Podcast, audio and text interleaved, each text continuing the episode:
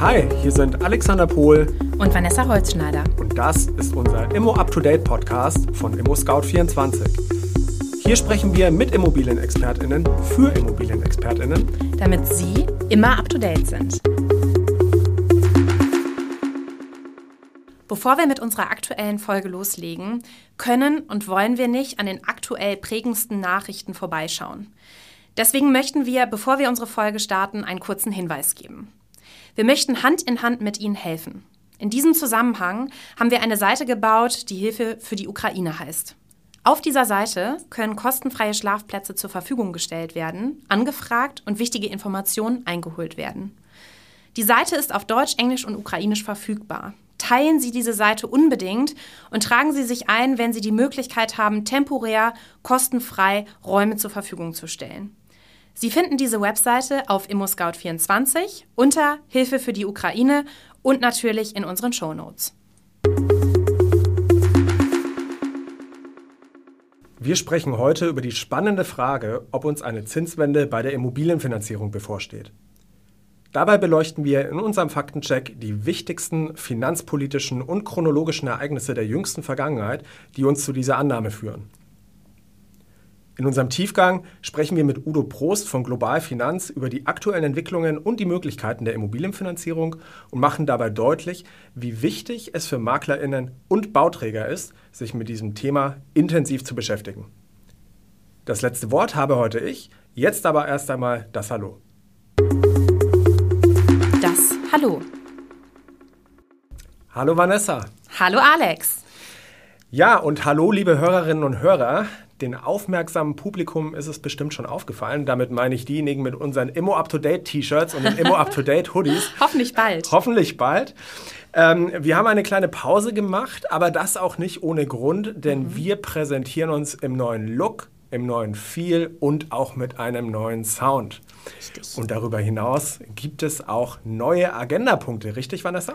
Genau, wir ähm, haben unseren Podcast ein bisschen umstrukturiert, damit er für Sie, liebe Hörerinnen und Hörer, ähm, ja, schöner klingt, einfacher zu lesen ist. Ähm, und wir haben vier Agendapunkte, die jetzt immer durch unseren Podcast durchführen werden. Das Hallo, da sind wir mittendrin. Ähm, darauf folgt unser Faktencheck, in dem wir Ihnen die wichtigsten Fakten zur aktuellen Folge mitgeben wollen. Vielleicht für den einen oder anderen sind auch nur diese Fakten interessant. Im Tiefgang haben wir immer einen Gast oder zwei Gäste bei uns. Und äh, im letzten Punkt, das ist das letzte Wort, das hat immer einer von uns, das ist ein Kommentar und natürlich komplett subjektiv. Genau, und einmal im Monat wird definitiv veröffentlicht, aber es kann auch zusätzliche Überraschungsfolgen geben. Mhm. In jedem Fall freuen wir uns weiterhin auf Ihr wertvolles Feedback. Dazu gerne an podcast.scout24.com oder in allen ImmoScout24 Facebook- und Instagram-Gruppen, in denen wir Sie immer auf dem neuesten Stand halten. Da werden wir auch übrigens ein Foto oder Fotos von unserer aktuellen Folge, wie wir hier im Studio stehen, posten, damit Sie mal sehen, wie es hinter den Kulissen aussieht. Und heute wollen wir der zentralen Frage nachgehen, ob wir eine Zeitenwende bei der Immobilienfinanzierung erleben. So genug geredet, los geht's. Der Faktencheck. Lange konnten sich vielerorts potenzielle ImmobilienkäuferInnen auf folgende Gleichung einstellen. Steigende Immobilienpreise bei gleichzeitigen niedrigen Zinsen ergaben meistens die Möglichkeit, einen Bau- bzw. Immobilienkredit aufzunehmen. Für viele MaklerInnen bedeutet diese Gleichung noch vieles mehr. Die Nachfrage für Immobilien stieg und zwar im letzten Jahr so hoch wie noch nie, wie die bloße Anzahl an Transaktionen deutlich macht. Vieles, so erscheint es dieser Tage, steht vor einer Zeitenwende. Die steigende Inflation, die durch die hohen Energiepreise weitergetrieben wird, der Ukraine-Krieg, die Lieferketten, zwischen den ganzen Entwicklungen muss sich die EZB genauso wie die Fed die Frage stellen, ob der Inflation durch ein Anheben der Leitzinsen entgegengewirkt werden kann. Doch gleichzeitig könnte es die Wirtschaft schwächen oder gar ganze Staaten in den Bankrott führen. All das verlangt nach einer Antwort auf die zentrale Frage, stehen wir auch vor einer geldpolitischen Zeitwende? Doch schauen wir uns die Chronologie der Ereignisse einmal genauer an. Seit fünf Jahren pflegt die EZB die Nullzinspolitik. Das wesentliche Ziel der EZB, Geschäftsbanken sollen sich billiger refinanzieren können, um Kredite an die Wirtschaft weiterzugeben. Und das ist aus Sicht der Zentralbanken auch gelungen.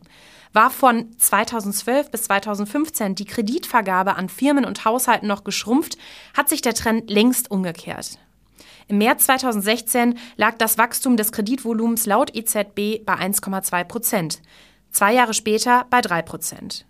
Ein Ankurbeln der Wirtschaft und wirtschaftlichen Aufschwung wurde ebenfalls bezichtigt. Auch das ist gelungen.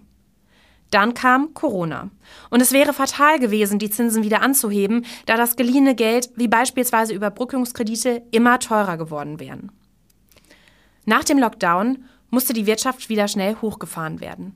Preise sind gestiegen, teilweise durch Lieferengpässe und unterbrochene Lieferketten, und die Energiepreise stiegen schon 2021. Zusammenfassend lässt sich also sagen, dass die Inflation dem schnellen Wiederhochfahren unserer Wirtschaft, der Tatsache, dass höhere Energiepreise die Inflation nach oben treiben und einem Umstand, der in der Statistik Basiseffekt genannt wird, eingetreten ist. Einer Entwertung des Geldes kann entgegengewirkt werden mit steigenden Zinsen. Nach diesem Prinzip und langem Ab- und Aufwägen entschied sich die US-Notenbank Fed, diesen Schritt zu gehen. Am 16. März 2022 wurde bekannt gegeben, dass die Fed ihren Leitzins um 0,2 Prozentpunkte auf eine Spanne zwischen 0,25 bis 0,5 Prozent anhebt. Mit den Maßnahmen will die Fed die zuletzt stark gestiegene Inflation bekämpfen. Die Verbraucherpreise waren im Februar auf 7,9 Prozent gestiegen. Das ist der stärkste Zuwachs seit 40 Jahren. Powell, Chef der Fed, hatte bereits Anfang des Monats eingeräumt, dass die Inflation zu hoch sei. Bevor der Krieg in der Ukraine ausbrach, wurde bereits spekuliert, dass die EZB auch dieses Jahr den Leitzins anheben will, da im März 2022 die Inflationsrate auch auf 5,8 Prozent in der EU kletterte. Doch nun wachsen unter Ökonomen die Zweifel, ob es wirklich im März dazu kommt. Wir erwarten noch nach wie vor, dass die EZB ihre Anleihenkäufe im Juni stoppt und danach mit Zinserhöhungen im September beginnt, sagt Jari Steen, Europavolkswirt der US-Bank Goldman Sachs, dem Handelsblatt. Aber wir glauben jetzt, dass sie dazu im März noch keinen Beschluss fasst, sondern sich zeitnah an der Datenlage orientiert. Die Skepsis des Experten hat einen starken Grund. Der Ukraine-Krieg stellt EZB-Chefin Christine Lagarde plötzlich vor einer schwierigen Abwägung. Die Notenbank muss sich nun überlegen, ob sie die Inflation bremsen will oder die lockere Geldpolitik fortsetzt, um die Wirtschaft zu stabilisieren und Länder vor dem Bankrott zu schützen. Denn der Krieg treibt die Energiepreise noch höher und eine weitere Eskalation in der Ukraine könnte den Trend noch beschleunigen. Den Konflikt dürfte die Inflation damit weiter anheizen. Auf der anderen Seite kann die Notenbank die Energiepreise direkt kaum beeinflussen. Und die Sanktionen gegen Russland, die teure Energie selbst und möglicherweise weitere Folgen durch den Krieg drohen, die Wirtschaft im Euroraum zu schwächen und würden wohl die gefürchteten Lohnpreisspirale, die bisher höchstens in Ansätzen zu erkennen ist, wieder ankurbeln. Steigende Zinsen würden demnach auf eine schwächelnde Wirtschaft stoßen, die Rezession würde mitunter weiter angekurbelt werden. Alle Zeichen stehen denen nach auf situative und kurzfristige Entscheidungen von Lagarde, ob und wann sich der Leitzins in der EU weiter anhebt. Aber nicht nur der Leitzins der EZB lässt Zinsen für Immobilienkäufe weiter steigen, denn dass die Zinsen steigen, ist seit kurzem schon Realität. Dazu kommt, dass die Finanzaufsicht BaFin inzwischen mehr Eigenkapital und höhere Garantien für Baukredite verlangt. Auch das verteuert den Zins. In Österreich wurde sogar ein Gesetz verabschiedet, die den Anteil des Eigenkapitals festlegt. So muss zukünftig 20 Prozent Eigenkapital aufgebracht werden, die Laufzeit der Kredite darf höchstens 35 Jahre betragen und die monatliche Rückzahlungssumme darf 40 Prozent des Haushaltsnettoeinkommens nicht übersteigen. Ein dritter und möglicherweise entscheidender Grund ist nach dem SWR, dass die Baufinanzierung für Banken derzeit ein gutes Geschäft sind. Sprich, sie drehen an der Zinsschraube, um ihre Einnahmen zu erhöhen. In den kommenden Monaten dürfte wohl mit einem weiteren Zinsanstieg zu rechnen sein. Wer jetzt gerade darüber nachdenkt zu bauen, sollte sich zwar sicher nicht überhasten, könnte aber in ein paar Monaten schon etwas mehr für den Kredit zahlen. Max Herbst von der FMH Finanzberatung, der die Verbraucherzinsen fortlaufend beobachtet, rechnet damit, dass die Zinsen für ein Baudarlehen mit zehn Jahren Zinsbindung im Laufe des Jahres immerhin auf 1,5 bis 1,75 Prozent steigen werden. Auch Miriam Mohr, Vorstandsmitglied des Kreditvermittlers Interhyp, sagt, wir erwarten einen merklichen Anstieg der Bauzinsen im Bereich mehrerer Zehntel Prozentpunkte. Sie resümiert, dass im historischen Vergleich die Bauzinsen gleichwohl niedrig bleiben. Bis jetzt. Vor zehn Jahren waren Zinsen von mehr als drei Prozent üblich, so Mohr. Der Tiefgang. Um der Frage nachzugehen, ob und wann eine Zinswende kommt und was jetzt beachtet werden sollte, darüber sprechen wir in unserem Tiefgang. Wir haben heute zu Gast den Finanzierungsexperten und Regionaldirektionsleiter der Global Finanz in Siegen. Udo ist Experte in dem Gebiet der Immobilienfinanzierung und sagt selber von sich und seinem Team, wir können zwar nicht zaubern, aber wir sind nah dran. Herzlich willkommen, Udo. Schön, dass du da bist. Ja, vielen, vielen lieben Dank für die Einladung, Alex und Vanessa. Ich freue mich dabei zu sein und meinen Beitrag leisten zu dürfen. Was sagst du denn zu unserem Faktencheck? Wir haben gehört, dass die Fed, die amerikanische Zentralbank, den Leitzins um 0,25 Prozentpunkte anhebt. Was bedeutet das jetzt für den Immobilienmarkt hierzulande? Würdest du sagen, wir stehen vor einem Ende des Immobilienbooms?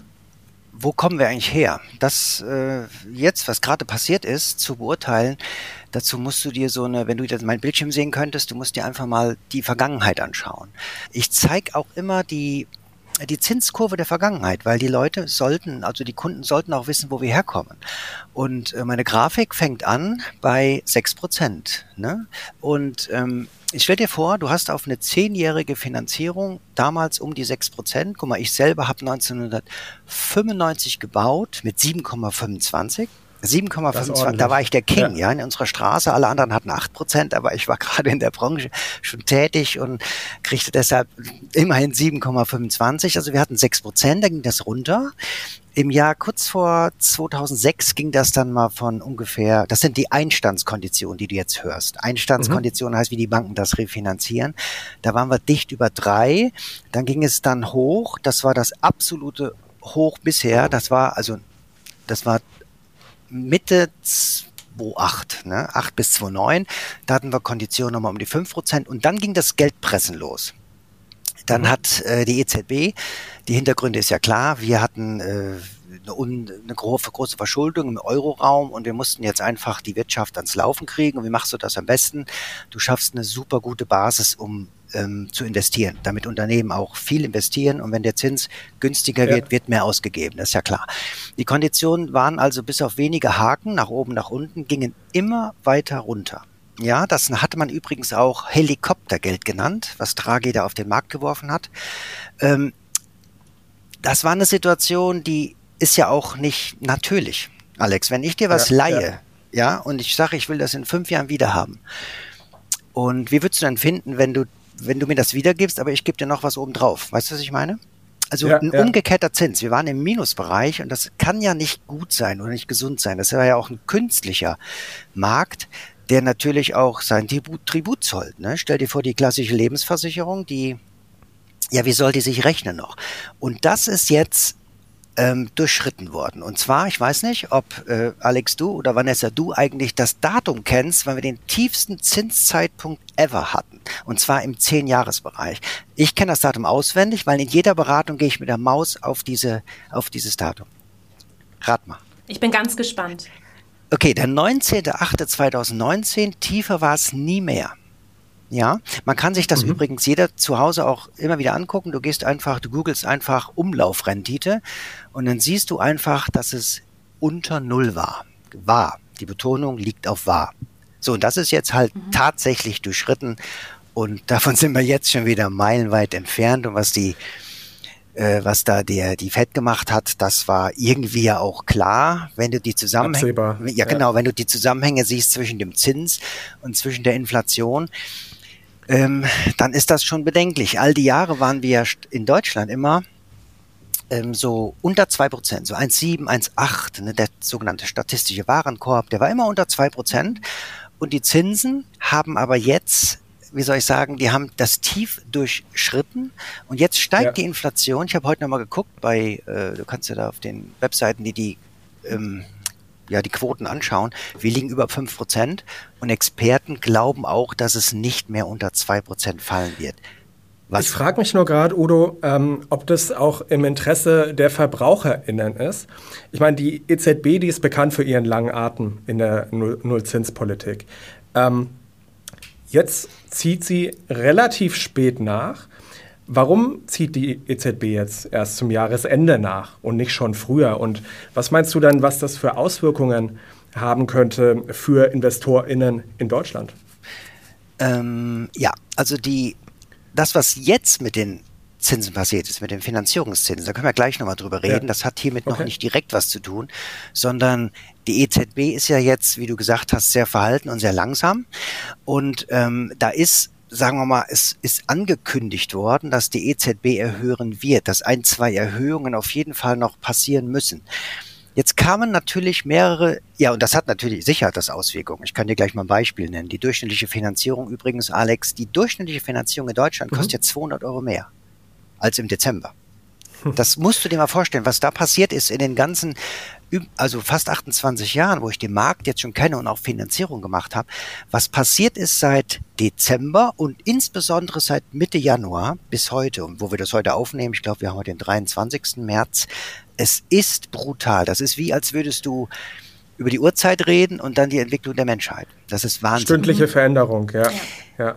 Ja, ja, wir müssen ja gucken, ob was wir jetzt sagen überhaupt noch äh, ein paar Tagen gilt. Ja, das heißt, so eine schnelle Veränderung, die hier stattfindet, die macht die Leute, die macht die Leute natürlich ängstlich und verunsichert. Und du hast gefragt, ob das mhm. von den Verbrauchern gewünscht ist. Natürlich ist das nicht gewünscht. Stell dir vor, eine Durchschnittsfamilie. Ich rede jetzt über, sagen wir mal, Papa geht arbeiten, bringt vielleicht drei, dreieinhalb nach Hause und die Mutter geht nur auf 400, ohne jetzt Gender da irgendwie, ne? Also ganz, ich meine jetzt einfach das klassische Beispiel, verdient 450 Euro ähm, dann muss die die Hälfte ihres Lohnes jetzt seit Januar mehr bezahlen, nur weil einfach die Zinsen gestiegen sind. Die haben keine bessere mhm. Ausstattung in ihrer Hütte jetzt, sondern mhm. einfach, es ist teurer. Und ja. das kann ja nicht im Verbraucher der, ähm, im Sinne der Verbraucher sein, aber trotzdem ist es immer noch günstig. Du bekommst immer noch einen relativ günstigen Zins im Verhältnis zu, wenn du das Geld anlegst. Ich meine nicht das Sparbuch, ich meine, wenn du wirklich es anlegst. Was, was würdest du denn, Udo, jetzt diesen VerbraucherInnen dieser Familie empfehlen, wie sie einen soliden Grundstock an Eigenkapital aufbauen kann? Ich meine, Bausparverträge, da reagieren die AnlegerInnen sehr wahrscheinlich auch sehr sensibel, weil der Bausparvertrag hat ja zum Kernprodukt die Sicherung eines niedrigen Zinssatzes. Also das ist ja jetzt passé. Ja, das ist, Alex, wirklich nicht leicht. Jetzt der Bausparvertrag. Für einen Bausparvertrag ist es jetzt zu spät. Wenn du in fünf Jahren bauen willst, mhm. dann kannst du dir ja überlegen, wenn du circa 40 bis 50 Prozent ansparen musst, auf einen 100.000er Bausparvertrag sind 40.000, 50.000, teil das mal durch fünf Jahre, durch zwölf Monate, wie viel da reingehen muss, das schafft ja niemand. Ähm, das, also, das Ding ist gelaufen und jetzt haben wir eine komische Entwicklung, denn die Immobilienpreise steigen so schneller, als der meiste oder als die meisten Familien beiseite legen können. Das ist wirklich, mhm. das sehe ich jetzt ständig hier. Ähm, wir haben vor mindestens vor zwei, drei Monaten noch super günstig finanzieren können, sogar ohne Eigenkapital. Das muss man sagen. Das hat sich drastisch jetzt geändert. Das ist wirklich, hat sich wirklich deutlich verteuert. Das muss ich sagen. Ja, was ist der beste, auf deine Frage hin, die Antwort zu liefern, was ist der beste Weg? Du kannst es nicht aufs Sparbuch legen, dann hast du fünf Prozent Minus garantiert. Das ist die neue Form ja. der Garantie. Du verlierst einfach Geld. An, andererseits muss das Geld verfügbar sein. Was machst du also? Gehst du in, in ETFs oder gehst du in Fonds oder wie auch immer? Ähm, solche Empfehlungen ganz vorsichtig, weil du hast mindestens ein Zeitfenster, um ohne Verlust aus irgendwelchen tiefen Phasen rauszukommen zwischen vier und sieben Jahre. Sehr schwierig. Meine Empfehlung ist immer, bilde dich weiter, erhöhe dein Netto, mach einen guten Job. Mhm. Und wenn es jetzt eben geht, versuch zu finanzieren, wenn das alles passt. Weil es wird nicht leichter, aber es wird weiterhin gehen. Da glaube ich nicht, dass da irgendwie äh, das unmöglich sein wird. Es ist ja irgendwo auch mal eine Grenze jetzt. Aber das ist schon nicht leicht. Die, ne? Kommt ja mhm. öfters die Frage, wo lege ich es noch an? Tja. Okay, also das ist auf jeden Fall sehr interessant und ähm, ich möchte sagen, jetzt nicht unbedingt so vielversprechend, äh, wie es aktuell zumindest klingt. Aber es gibt ja nicht nur die Finanzierungsmöglichkeiten ähm, eines Hauses, in dem ich jetzt nur Fremdkapital aufnehme oder ein gewisses Eigenkapital einsetze, sondern ich habe ja bis vor kurzem oder auch aktuell immer noch äh, Möglichkeiten der KfW-Förderung, also Subvention vom Staat. Bevor wir jetzt mal ausführen, was das bedeutet und was das äh, vor allen Dingen äh, aktuell bedeutet, Udo, lass uns doch mal ganz kurz zurückgucken, was ist da nochmal passiert im Januar. Ja, genau. Ich glaube, im letzten Jahr war das. Da hat erstmal die BEG, das ist diese ähm, das, also das, die, die Reformierung der alten KfW hat dazu geführt, übrigens, dass man ein Wahlrecht hat. Das muss man jetzt mal wissen. Das ist vielen gar nicht am Schirm. Du konntest bisher ja immer bei der KfW ein Darlehen aufnehmen. Was eigentlich die KfW aber gar nicht wollte. Wozu sollte die 25 bis 30 Jahre ein Darlehen führen? ist ja nicht eine Bank im Sinne von Endkunden, sondern eine Bank zum, zum als Zuschussvariante gedacht und zum Sponsern von, ja, von gesamten Finanzierung und auch mhm. gewerblich. So, dann hat man die Zuschussvar Zuschussvariante eingeführt. Das heißt, man hat ein Wahlrecht und kann sagen, ich beantrage das nicht, sondern ich stelle über das Zuschussportal der KfW ähm, mit Hilfe eines Energieberaters einen Antrag und kriege nachher den Zuschuss auf mein Konto ausgezahlt. Damit konnte entweder sofort, wenn du das eingeplant hattest, in die Finanzierung Sondertilgung ähm, gemacht werden oder große Summen abgelöst werden. Ja, da kannst du 30, 40.000 ablösen. Wenn du, da musst du es nur wissen, weil du es einplanen mhm. musst in die Finanzierung. Das war natürlich toll. Mhm. Jetzt war es so, wir haben ja im Prinzip bei Neubau KfW 55, 40 und 40 plus. Umso kleiner die Zahl, umso dichter das Haus. Ne? Vielleicht kann man mhm. sich das so vorstellen. Und die 55er Variante, ähm, die war ja schon mittlerweile Standard, ohne dass man überhaupt noch ein 55er Siegel brauchte. Und da hat ja. jetzt irgendwann der Gesetzgeber ja gesagt, komm, Ende Januar lassen wir die, das KfW 55 für Neubauten komplett auslaufen.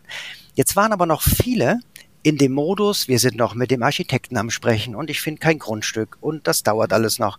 Dann haben viele einfach noch den Antrag gestellt und dann ist vorzeitig, ich glaube zwei oder drei Wochen bevor der, der wirkliche Stop, Stop von KfW 55 kam, hat die KfW alles dicht gemacht. Und nicht nur das 55er, sondern 40 und 40 plus. Davon, davon betroffen waren noch einige unserer Kunden. Also und von jetzt auf gleich, das muss man ja das. Ja, es war dicht, es war, es ja. ging nichts mehr. Da kam die Pressemitteilung, dann habe ich sicherheitshalber bei mir im Portal nachgeguckt und es war überhaupt kein Darlehen mehr zu sehen. Stand heute übrigens, ich habe gerade reingeguckt, kannst du immer noch keinen Neubau mit den neuen mhm.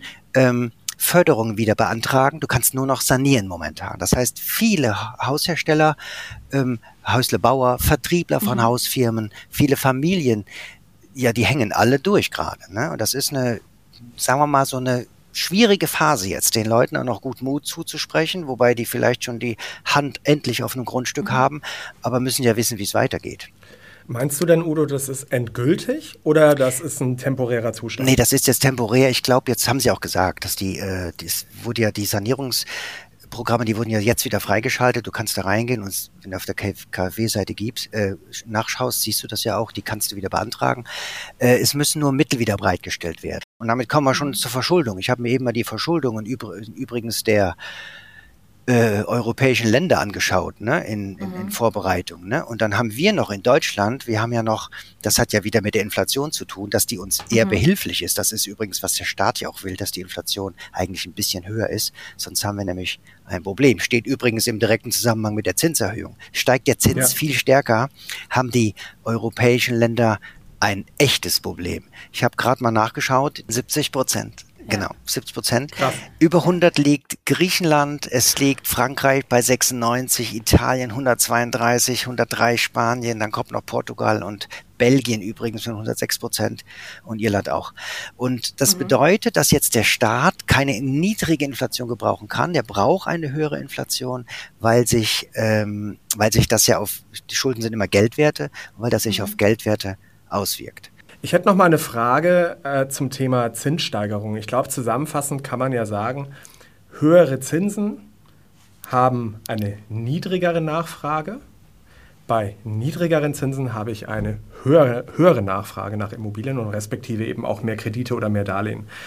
Wie siehst du das denn im Rahmen der Zinssteigerung der letzten Jahre? Können denn die Zinsen jemals die Steigerung der Immobilienpreise aufholen? Ich will das noch ergänzen, Alex, was du gesagt hast. Und zwar, niedrige Zinsen natürlich schaffen die eine erhöhte Nachfrage. Allerdings warten die Leute auch und suchen in Ruhe. Was meinst du, was mhm. los ist, wenn der Zins steigt? Ja, dann, wenn der richtig steigt, dann haben wir die aller, allergrößte Nachfrage.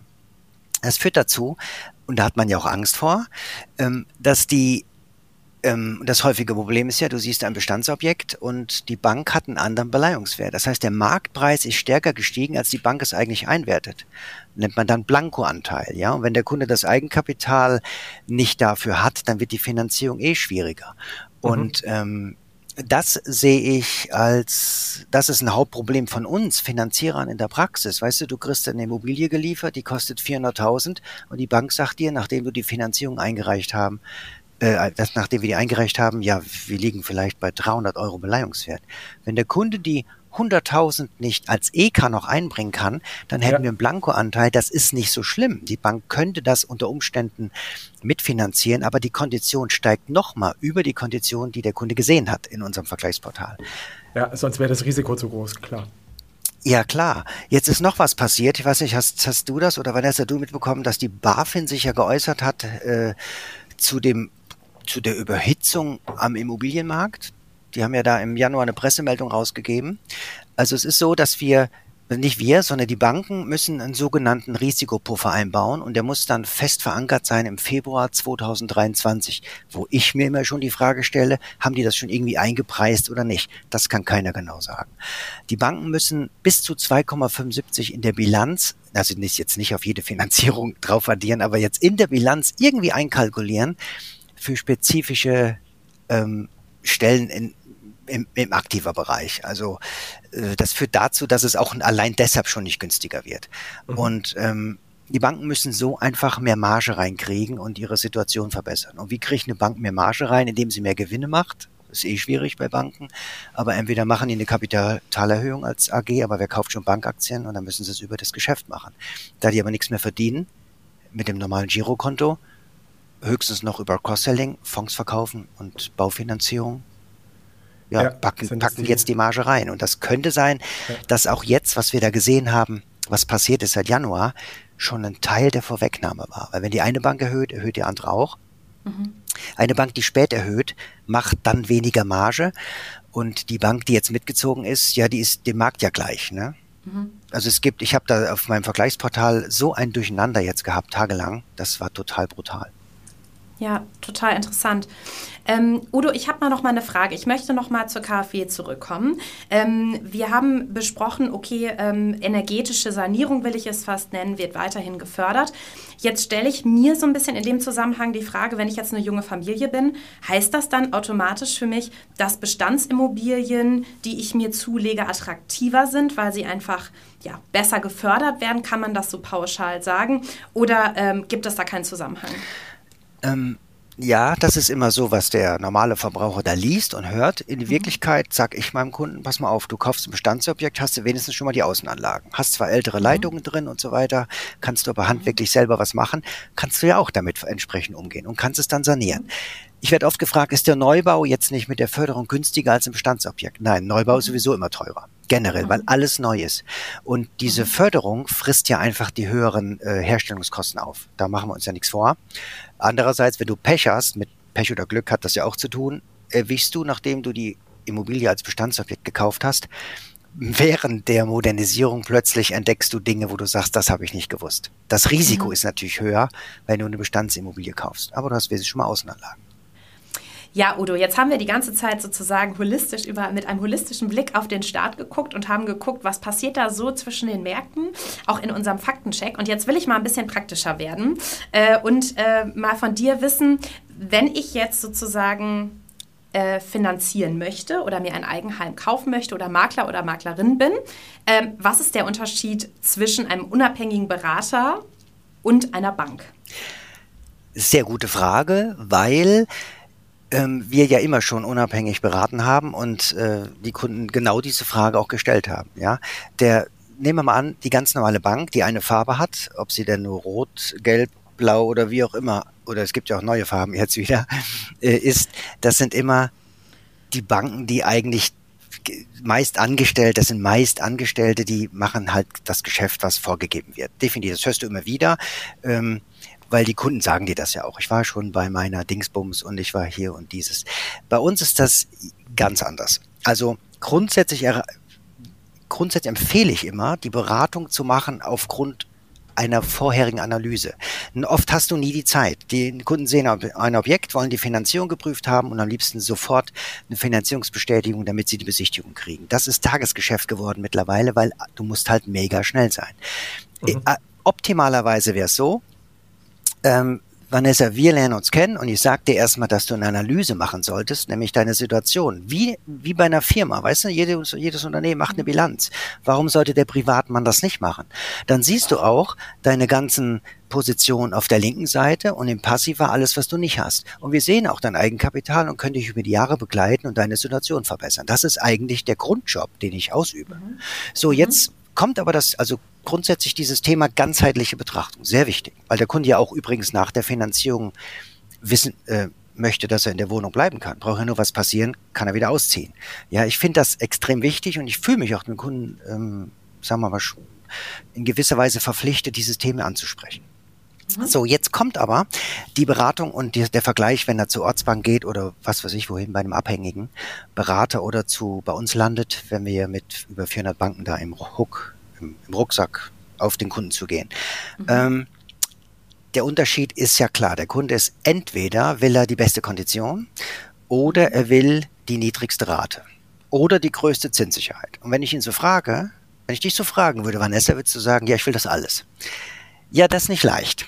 So, und jetzt brauchst du einen Berater, erstmal, der das alles abbilden könnte, der mit dir gemeinsam auf die Suche geht und dir das dann herausfindet am Markt, was du selber gar nicht finden würdest.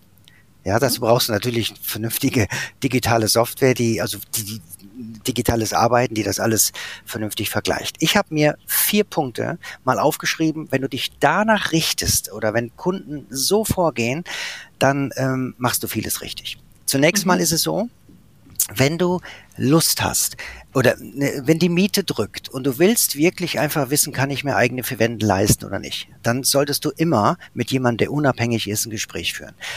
Beispielsweise kommt eine Anfrage rein, ich nehme das jetzt mal als Beispiel von ImmoScout, da kommt wirklich so eine Anfrage rein, man nennt das hier Lead mhm. und äh, da muss ich mit dem telefonieren. Es gibt Kollegen, die machen aufgrund eines Telefonats Angebote. Das mache ich überhaupt nicht. Ich will in dem Gespräch nur wissen, was hat er für eine Situation? Ist es entweder, es kann ja nur konkret sein, oder er, er ist sich, er ist nicht konkret, er will auf die Suche gehen. Was glaubt ihr, was mir lieber ist? Ganz ehrlich? Es, äh, es, ist nicht konkret. Genau, richtig, mhm. weil ich habe die Hektik nicht und ich kann ihn jetzt von meiner Beratung überzeugen, kann alles das vernünftig in Ruhe ansprechen, worauf er zu achten hat und dann geht er auf die Suche. Was meinst du, Vanessa, wo kommt er dann hin hinterher? Wo geht er hin, wenn er dann finanzieren will? Natürlich zu dir. Genau. Diese, dieser Stress, ich habe gestern eine Immobilie gesehen, Udo, kann ich die bei dir finanzieren? Ja, können wir auch machen, aber du bist unter unfassbarem Zeitdruck. Und er weiß ja selber, ihr wisst ja selber, dass die Immobilien rar sind und oft ist es so, dass die Immobilie, weswegen angefragt wird, ist ja meist schon weg oder vergeben, wie auch immer. Also Punkt eins: Immer erst die Situation checken, ist es konkret oder bist du noch auf die Suche? Ich frage die, ich stelle die Frage jedes Mal in so einem Telefonat und dann höre ich immer sowohl als auch, das ist das häufige, dann okay, dann weiß ich, die erste ist eh weg, die Immobilie ist sowieso weg, jetzt gucken wir erstmal vernünftig. So qualifizierst du quasi. Genauso ist es auch, ja. Zweiter Schritt, ich muss Daten haben. Kunden, die mit per Telefon was zurufen, hier ist mein Netto, das habe ich, das hätte ich gerne, kann ich überhaupt nicht gebrauchen mir schicken tatsächlich fremde Leute, die ich fünf Minuten vorher noch nicht kannte, ne, kannte, die Abrechnung schon zu, weil ich muss die sowieso sehen. Was nützt das, wenn ich was sage oder mache und ich kann es nachher nicht umsetzen? Dann ist die Enttäuschung auf Kundenseite riesengroß und mich kostet es meine Zeit. Es werden ja Ressourcen geblockt für andere Kunden, die die vielleicht einfach jetzt wirklich auch, die ich bedienen könnte, weißt du? Also Schritt zwei, ich brauche die Daten. Früher haben wir noch zurückblickend vor Jahren, eigentlich vor zwei Jahren, wir haben noch eine Selbstauskunft gebraucht. Heute haben wir eine digitale mhm. Eingabestrecke, da kannst du, Vanessa, mit deinem Smartphone alles eingeben und das landet, sobald du es gemacht hast, 30 Sekunden später bei mir in meinem Portal und ich habe deine Daten und ich kann dich dann auf den Rechner holen. Punkt drei. Wir machen eine Beratung, die ist entweder hier im Büro, wenn du hier sehen könntest, ich habe einen großen Bildschirm, also für den, der aus der Gegend kommt, der kann natürlich gerne hier auf dem Cappuccino vorbeikommen und kriegt die Beratung in echt fast aber 95 Prozent sind die Beratungen online und dann mache ich es aber genauso, als wäre der Kunde hier. Ohne Kamera geht da nichts. Ich will den Kunden sehen, ich muss schauen, wie er reagiert. Ich, er will mich ja auch schließlich sehen. Es geht um was, es ist kein Autokauf, es ist weitaus mehr als das. Und dann gebe ich den Beratungsbildschirm frei, das habe ich mir angewöhnt. Er sieht exakt alle Banken, er sieht genau, was los ist. Es ist so transparent, dass er sich wohlfühlt und deshalb auch ja das ganz anders empfindet als bei einer Bank. Schritt vier: Wenn er dann die Immobilie haben kann, nur dann, Alex, stelle ich einen Finanzierungsantrag bei der Bank. Ähm, alles andere vorher zu machen, ist ja wie, als wenn wir drei jetzt zum Standesamt gehen und Vanessa sucht sich am Tag der Hochzeit aus, will sie Alex oder mich heiraten. Erstens unfair, zweitens du blockierst ja die Ressourcen des, Frage. die Ressourcen des anderen. Das heißt, nur wenn der Kunde sagt, Herr Brust, ich habe hier die, ja, ich habe, ich kann das Objekt haben, dann weiß ich, jetzt kann ich Gas geben. Dann tue ich auch alles für den Kunden, dass er das hinbekommt. Was ich seit. Und dann gibt es bestimmt auch, ja, sorry, Udo, dann gibt es bestimmt auch Möglichkeiten, die du ja hast, sogenannte Hintertürchen, ja, äh, beispielsweise bei einem entfinanzierten Darlehen, da kann ja auch nicht jeder drauf zugreifen. Das sind bestimmt auch gesonderte Produkte, auf die du dann zugreifen kannst für deine Kunden, oder? Ja, das, ja, das sowieso. Aber ich will nicht in Produkten okay. jetzt reden, weil das ist bei jedem Kunden anders. Ne? Der eine hört das, bei dem anderen passt das aber nicht, bei dem anderen wieder das andere. Jed, jeder Kunde kriegt viele Möglichkeiten äh, gezeigt. Er kriegt immer eine Finanzierung, bis sie bis zum Schluss so sicher ist, dass er auch nie wieder ein Zinsanpassungsrisiko hat. Auch wenn er sagt, ich hätte nur, nur zehn Jahre fest, ich muss einfach aus Haftungsgründen ihm auch alles das mal zeigen. Das geht alles in einer Stunde, kann ich das, weil ich gut vorbereitet bin, weil ich vorher schon Vanessa über die Eingabelink die ganzen Daten habe. Ja, so ist das bei mir optimiert. Ich möchte noch kurz eins sagen, was mhm. sehr wichtig ist. Und das wäre vielleicht auch ein Tipp, so wenn jemand Makler ist und sagt, ja, wie mache ich das denn? Ist eine Finanzierungsbestätigung, die ich ausstellen dürfte, im Übrigen überhaupt was wert? Also wenn das der Berater macht, der unabhängig ist und das vernünftig so gemacht hat, wie wir gerade besprochen haben, dann ist die was wert. Weil warum sollte er eine Finanzierungsbestätigung ausstellen, wenn er selber nicht sicher ist, dass er das durchkriegt? Ja, ich würde ja die Zeit gar nicht investieren. Ich habe mir, das habe ich seit letztem Jahr gemacht, äh, zur Angewohnheit gemacht, wenn, es, wenn der Kunde wirklich das Objekt haben will, dann nehme ich Kontakt auf mit dem Makler, zeitgleich, wie mhm. auch der Kunde. Das macht nämlich der normale Hausbanker in der Regel ja nicht. Ich kenne keinen. Hausbanker, der den Makler anruft und sagt, hier, das ist unser Geschäftskunde oder wir haben eine Kundenbeziehung seit Jahren, der war die Woche da, die Finanzierung klappt. Das macht einfach mhm. keiner. Ich schon. Der sieht mein Premium Immo Scout Logo, vielleicht hat er dasselbe auch noch und dann rede ich mit ihm auf einem ganz anderen Niveau. Ich sage dann, nehmen wir mal an, ähm, Alex, du wärst Makler. Ich sage, Herr Alex, wie heißt du überhaupt mit Nachnamen? Pohl. Herr Pohl. Herr Pohl, ich habe, ich vertrete die Kunden, die Vanessa und so weiter. Und die sind bei mir schon lange Kunde. Wir sind auf der Suche, eigentlich schon eine längere Zeit. Es ist nie das richtige Objekt da. Jetzt passt es. Es könnte wirklich passen. Der Fall ist sowas von grün bei mir auf der Plattform. Haben die denn eine Chance, das Objekt zu kriegen? Und jetzt mhm. redet der Makler ganz anders als mit dem Kunden. Der sagt, Herr Prost, ja, ja, das können die, das ist absolut machbar. Natürlich sagt er, da ist so eine andere Familie, die vielleicht auch noch gucken will, da sagt er sowieso, ja blöd, wenn er es nicht macht. Aber dann sagt er ja eigentlich schon. Da sage ich, okay, da sind wir uns einig. Dann stelle ich sofort den Antrag, ich brauche jetzt folgende Unterlagen von Ihnen auch. Und dann geht es richtig ab, die Post. Und zwar schnell. Denn die Bankbearbeitungstage, die früher drei bis acht Tage dauerten, Werktage, halt euch fest, sind jetzt sechs bis 35 Werktage. Und das wow. kommt übrigens aus zwei Gründen. Und das resultiert einerseits dadurch, weil die Banken ganz viele Anfragen haben, jetzt ganz viele Anfragen. Und was machst du, wenn du viele Anfragen hast? Du drehst deine Kondition hoch, um nicht noch eine längere Bearbeitungszeit zu bekommen. Dann steigt die Marge wieder und Bank saniert sich. Der zweite Grund ist der, weil viele wissen gar nicht, ob sie das Objekt bekommen und stellen dann einen Antrag bei der Bank. Aber so ein Antrag bei der Bank blockiert der Ressourcen. Das muss geprüft werden, die Boni-Prüfung muss gemacht werden, dann muss das, die Beleihungswertprüfung muss gemacht werden. Mhm. Da wird teilweise ein Gutachter rausgeschickt, der der Bank Geld kostet, der auch seine fünf bis sieben Tage braucht, um eine Rückmeldung zu geben, bis er sein Gutachten endlich gemacht hat. Sowas, da kann ich nur von abraten, das zu machen. Das ist völliger Quatsch. Ich mache das wirklich ich nur dann, da wenn es passt. Ich hätte da noch eine Frage daran anknüpfend. Du hast gerade was Spannendes gesagt. Du kontaktierst dann die Maklerin oder den Makler. Ich weiß aus unzähligen Kundengesprächen, dass sich die Anforderungen von KaufinteressentInnen über die Jahre hinweg sehr stark verändert haben. Und viele Maklerinnen sehen sich heute mit teilweise sehr komplexen und auch schwierigen Fragestellungen konfrontiert, auf die man nicht unbedingt sofort auch eine Antwort hat. Was würdest du denn der Maklerin, dem Makler empfehlen, die jetzt noch kein Netzwerk zu einem unabhängigen Berater haben oder zu einer Bank, wie sie hier vorgehen sollen, damit sie ihre Kunden bestmöglich beraten? Ja, das ist eine gute Frage. Du, ich, ich habe Alex gestern ein Exposé gesehen, da konntest du schon sehen anhand des Druckbildes, dass es ein äh, erfahrener Makler war, ich will es mal so vorsichtig sagen, der aber auch nicht so modern und digital aufgestellt ist. Das hat was damit zu tun, dass du einfach erstmal junge Makler in dein Team holst, die auch alle, die auch neben Social Media wirklich da sagen wir, modern unterwegs sind und dann baust du dir auch ein Netzwerk auf mit Menschen, die einerseits, das ist ja der tolle Mix, weißt du, wir haben auf der einen Seite Erfahrung, auf der anderen Seite sind wir, sind wir ziemlich innovativ. Das ist übrigens bei uns im Unternehmen super gemischt. Da haben, wir haben eine unwahrscheinlich mhm. niedrige Fluktuation. Das hat den Nachteil, dass wir immer älter werden. Äh, also wenn die Fluktuation jetzt hochgeht, kriegen wir mehrere junge Leute, ist ein gutes Zeichen. Das ist für uns gut, weil wir sind wirklich viel, sehr erfahren.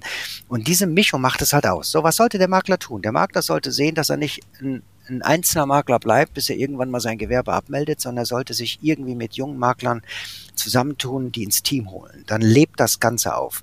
Dann braucht er natürlich einen Finanzierer. Also so einen richtigen Fünf-Sterne-Finanzierer, der auch mal abends um 10 Uhr noch eine Finanzierungsbestätigung ausstellt oder zur Not auch ein Telefonat führt. Weil es geht hier ja auch ums Geld verdienen. Ja, Makler ja. wollen auch Geld verdienen, die wollen ja, ja möglichst schnell, dass man zum Notar geht. Das ist auch klar, logisch. Und ich will auch Geld verdienen, aber es muss alles so sein, dass es passt. Also der sollte sich einen unabhängigen Finanzierer holen, der ähm, schnell ist und unabhängig. Und dann, wenn er dann mit dem klarkommt, das muss auch zwischenmenschlich passen, Ne, manchmal hat man das Gefühl, man hat mit Makler zu tun, das ist mega, richtig gut. Und manchmal hat man das Gegenteil. Ja, es, ich will vielleicht nur eins sagen, weil uns hören ja auch Makler zu. Wir haben oft das Problem, wir Finanzierer, die Banken verlangen immer schärfere Unterlagen. Jetzt die letzte Meldung letzte Woche, dass irgendeine Bank noch nicht nur noch amtliche Pläne, also mit einem Stempel von der Behörde akzeptiert und nicht mehr die selbstgezeichneten. Ne? Früher konntest du die noch selbst zeichnen oder teilweise kannst du das noch, aber manche Banken ziehen sich jetzt schon zurück. Ja, die, die drehen an allen Schrauben, damit Finanzierung nicht leichter werden. Wir wollen aber trotzdem weiterhin gutes Geschäft machen. Wir wollen weiterhin natürlich den Kunden bedienen, dass er uns weiterempfiehlt, dass wir wieder neue Kunden kriegen. Und das, da musst du einfach am Ort sein. Du musst schnell sein, du musst gut sein. Also Tipp wäre. Vor allen Dingen die Bewertungen sichtbar machen. Ja, das ist ja sowieso ein Thema. Also wer heute ja. schon sich nicht bewerten lässt, muss ja Angst haben, dass er irgendwann mal bewertet wird. Und da ist doch besser, du sammelst deine fünf Sterne, ähm, wo du jeden wirklich, der zufrieden ist, wirklich auch ansprichst und sagst, komm, hier, guck mal, die Sichtbarkeit erhöht sich. Und so mache ich es ja auch. Ne? Ja, das ist, ich finde das Toll. wichtig. Ich meine, das geht ja gar nicht ohne. Du sagtest ja gerade, Udo, äh, Maklerinnen und Makler hören zu. Und das ist ja auch total richtig. Äh, jetzt stelle ich mir die Frage, wenn ich jetzt Makler bin und ich bin Alleinunternehmer oder ich habe ein kleines Maklerunternehmen und möchte mich da jetzt äh, sozusagen um einen Finanzierungspartner kümmern, mit dem ich zusammenarbeiten kann. Wie läuft sowas ab? Was sind so die Best-Practice-Beispiele? was würdest du empfehlen? Das Allerbeste sind natürlich immer persönliche ähm, Connections, die man hat. Wenn du einmal einen Finanzierer hattest, mit dem du super zusammengearbeitet hast, dann merkt dir den bitteschön. Wenn der gut ist und alles läuft heute online, dann ist ja egal, wo der in Deutschland sitzt, ähm, dann ist der auch für dich da. So, wenn du jetzt keinen hast, dann geh auf die Suche. Notfalls mhm. googelst du einfach meine Website und wir helfen dann schon dabei. Also war das der mhm. Part, wo ich jetzt was sagen darf? War das der ja. Part? Ist das der? Okay. Also du das googelst, ist der Part. Genau, du gibst, gibst einfach, du gibst einfach ein www.baufi100.net, also baufi100.net und dann siehst du unsere Landingpage, das hat jetzt nur mit, nicht mit Kapitalanlage zu tun, auch nicht mit Absicherungsfragen. Da geht's echt nur um das Thema Finanzierung. Unter der Rubrik Rechner würdest du auch einen Budgetrechner finden. Darüber kannst du quasi schon ein paar Daten eingeben, findest auch die Eingabestrecke und äh, man kann das ja auch mal testen und mal Kontakt mit uns aufnehmen. Ja, man muss das einfach äh, das ergibt, der Weg entsteht beim Gehen, weißt du, du man muss einfach Erfahrung gesammelt haben. Aber ich finde wichtig, mhm. dass man gute Kontakte pflegt. Und deswegen habe ich viele, ich habe jetzt, jetzt ohne Quatsch einen, einen Kunden, der sucht jetzt an einem Objekt, es passte einfach nicht. Äh, nicht der Kunde hat eh, wirklich, der, die haben 100.000 EK, da passt alles. Er findet kein Objekt. Und das ist das, ich glaube, elfte Objekt, wo ich ihm jetzt äh, eine Berechnung mache. Und immer wieder gehe ich online, aber es geht für mich als, jetzt als Finanzierer habe ich nicht so viel Arbeit. Ich gebe fünf Minuten, zehn Minuten in den Rechner, stelle ihm eine neue Finanzierungsbestätigung aus. Aber es kam nicht zur Besichtigung. Ja, mhm. also da musste einer haben, der sich auch reinhängt. Der muss Gas geben für den Kunden und neutral ist zum Makler, der, der Makler. Und den Überblick haben. Ja, das Dingen. kommt dazu, das kommt dazu. Und natürlich auch sich bewerten lassen, klar. Sehr gut. Udo, wir kommen schon zu unserer Schlussfrage. Es war ein sehr informativer Nachmittag mit dir. Ja, sehr. Danke an der Stelle auf jeden Fall schon mal vorab für deine Zeit. Wir wollen von unseren GästInnen grundsätzlich ähm, gerne zum Abschluss einer jeden Aufnahme wissen, was ist dein persönlicher Wunsch für die Immobilienbranche der Zukunft? Ja, gerne. Wie ich eben schon erwähnt habe, da hatte ich schon rausgeplappert. Ich erhoffe mir, dass, das ist ja auch mein Geschäft, dass alles irgendwie so weiterläuft, aber bloß nicht in extreme Dinge abgleitet, weil das tut keinem gut. Da haben wir richtig Stress und ich glaube aber weiterhin, die Deutschen, die wollen in der, auf der eigenen Terrasse sitzen.